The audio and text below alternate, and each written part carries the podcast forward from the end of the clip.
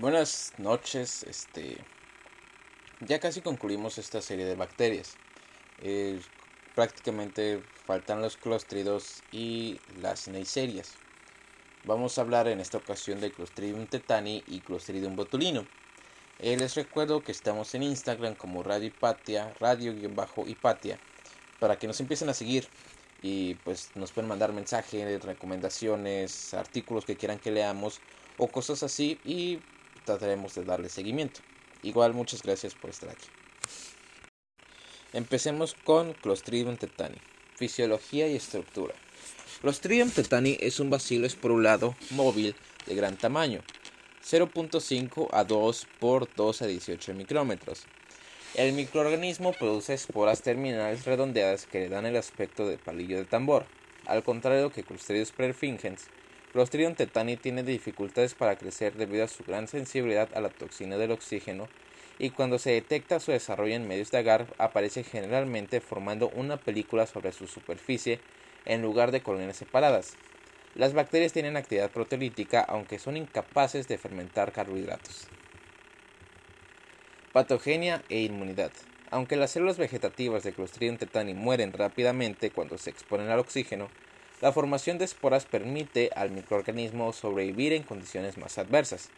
De mayor significación es la producción de dos toxinas por Clostridium tetani, una hemolicina lábil al oxígeno, la tetanolicina, y una neurotoxina termolábil codificada por un plásmido, la tetanospasmina.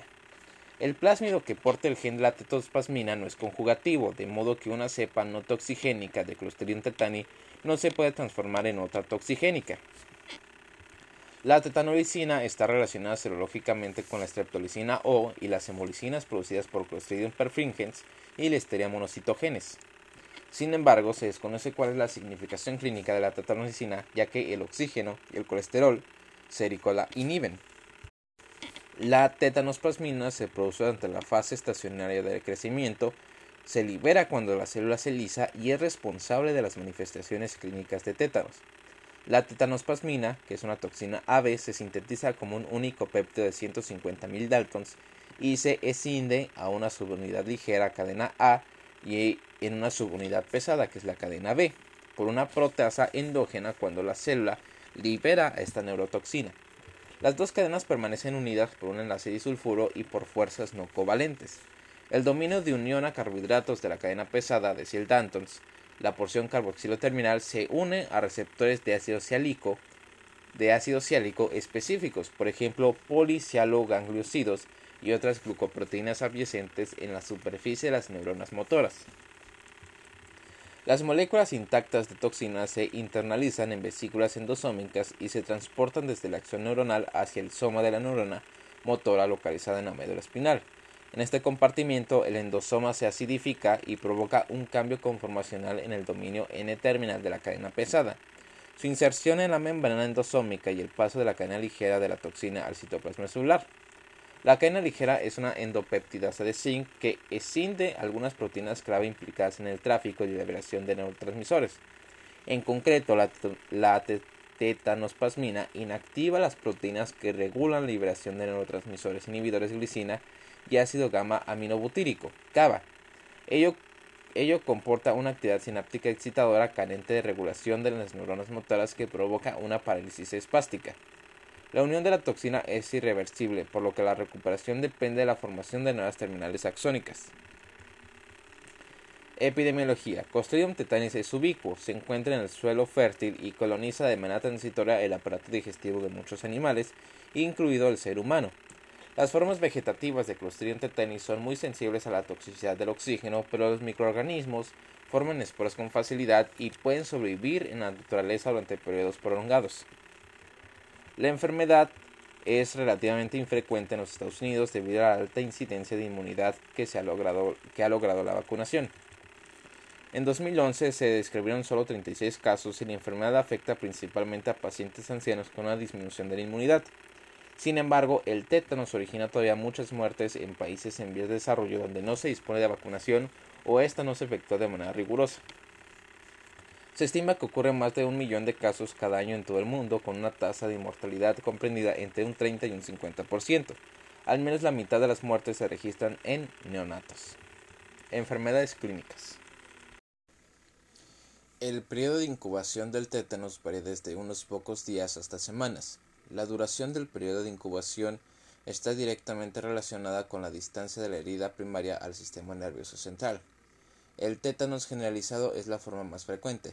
La afectación de los músculos maseteros trismo es el signo inicial de un gran número de pacientes. La sonrisa característica que resulta de la contracción mantenida de los músculos faciales se conoce como risa sardónica. Otros signos precoces son el babeo, la sudoración, la irritación y los espasmos persistentes en la espalda, o pistotomos. El sistema nervioso autónomo está afectado en los pacientes con enfermedad más grave. Los signos y síntomas incluyen arritmias cardíacas, fluctuaciones de la tensión arterial, sudoración profusa y deshidratación. Otra forma de enfermedad por Clostridium tetani es el tétanos localizado, en donde, donde la enfermedad permanece confinada a la musculatura del lugar de la infección primaria. Una variante es el tétano cefálico, en el que, la localización primaria de la infección es la cabeza.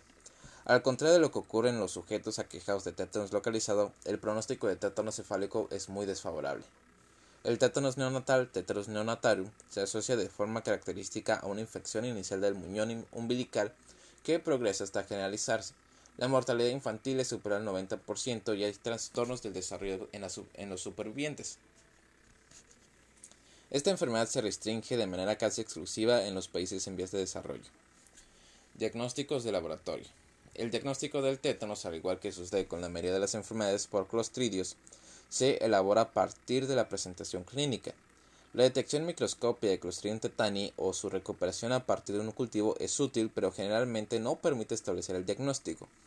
Los resultados de los cultivos únicamente son positivos en alrededor del 30% de los pacientes y, eh, y esto debido a que la enfermedad se puede producir con un número relativamente pequeño de microorganismos y las bacterias de crecimiento lento mueren rápidamente cuando se exponen al aire. En el paciente no se detecta la toxina ni los anticuerpos dirigidos contra la toxina debido a que ésta se une con rapidez a las neuronas motoras para ser internalizada. Si se aísla el microorganismo en el cultivo, la producción de toxina por la cepa así aislada se puede confirmar mediante la prueba de neutralización de la, antitoxina tetánica en ratones, una, técnica que tan solo se lleva a cabo en laboratorios de referencia. Tratamiento, prevención y control. La mortalidad social tétanos ha disminuido de forma ininterrumpida a lo largo del siglo pasado como consecuencia, en gran medida, de la disminución de la incidencia del tétanos en Estados Unidos. La mortalidad más elevada se registra en los recién nacidos y en los sujetos en los que el periodo de incubación es inferior a una semana. El tratamiento del tétanos requiere de el desbridamiento de la herida primaria, la cual puede mostrar un aspecto inocuo. La administración de penicilina o metronidazol para destruir las bacterias y reducir la producción de toxina. La vacunación pasiva con inmunoglobulina tetánica humana para neutralizar la toxina libre y la vacunación con el toxoide tetánico, ya que la infección eh, ya que la infección este, no, confiese, no confiere inmunidad. El metronidazol y la penicilina tienen una actividad equivalente contra el Clostridium tetani.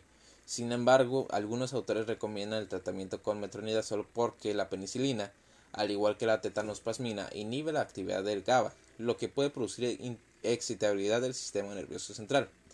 La toxina, unida a las terminaciones nerviosas, se encuentra protegida contra la acción de los antibióticos. Por tanto, los efectos, los efectos tóxicos se deben controlar sintomáticamente hasta restablecer la regulación con la transmisión sináptica. La vacunación con una serie de tres dosis de toxoide tetánico seguida de dosis de recuerdo cada 10 años es muy eficaz para prevenir el tétanos.